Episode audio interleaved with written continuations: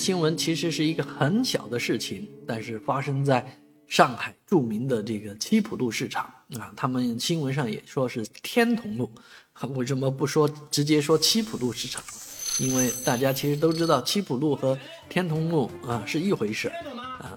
而且七浦路市场这种说法也是泛称，泛指那一带的所有的好几个的商场。啊，那其实七浦路的这个生意不好做，大家也都早就有所耳闻。我前年疫情前还经常跑，那疫情之后一趟也没有去过七浦路市场，啊，所以这地方生意难做到很厉害啊，啊，而这个因为呃这个品牌方授权给了另外一个商人，让他在这个天潼路的商场当中呢开了同样的这个品牌店。导致原品牌店的这个呃老板呢跑过来交涉，但是呢却是一副流氓腔，直接上来啊关掉关掉关掉，就把人家的呃这个衣架拉翻啊，还拳打了这个店主啊老板，把小姑娘吓得要命啊！当然这件事情警方快速出击，这是扰乱市场的一个行为啊！不管你有什么委屈，有什么